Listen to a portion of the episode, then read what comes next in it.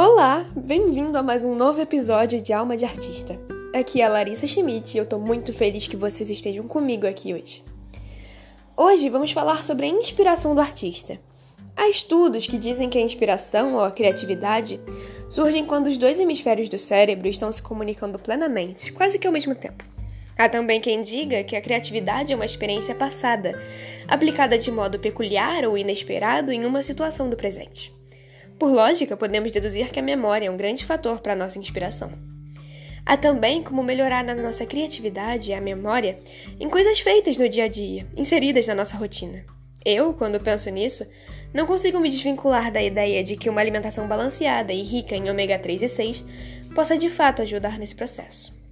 Há também outras peculiaridades, como em nossa profissão é muito comum que tenhamos inflamação nas articulações das mãos, dores nas costas, no pescoço e por aí vai.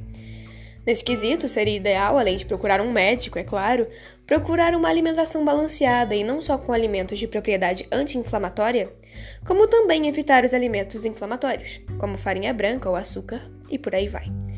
Entretanto, não é sobre alimentação ou estilo de vida que vamos falar hoje por mais que muito disso intervenha na nossa inspiração. Acho que esse assunto é melhor você tratar com o seu nutricionista ou com o seu médico.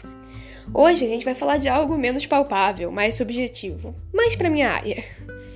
Os escritores mais melancólicos, por exemplo, retiram sua inspiração de dramas internos e das mazelas da humanidade.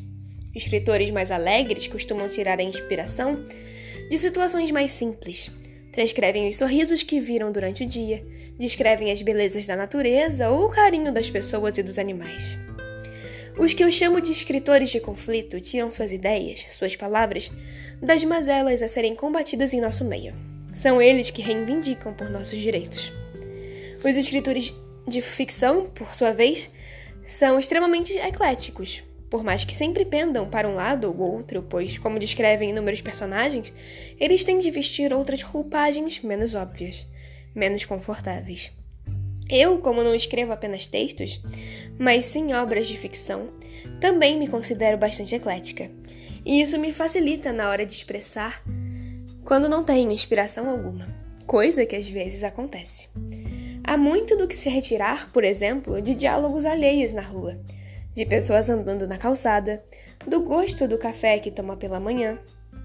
Então hoje quero propor uma nova visão. Se acha que não está com inspiração o suficiente, olhe para as menores coisas do seu dia. Escreva sobre a dor fina e aguda que está no seu ombro, sobre o gosto do café que você recentemente aprendeu a temperar com canela, pois acha que isso faz com que ele pareça cappuccino. Escreva sobre como os bigodes do seu gato balançam quando ele fareja alguma comida.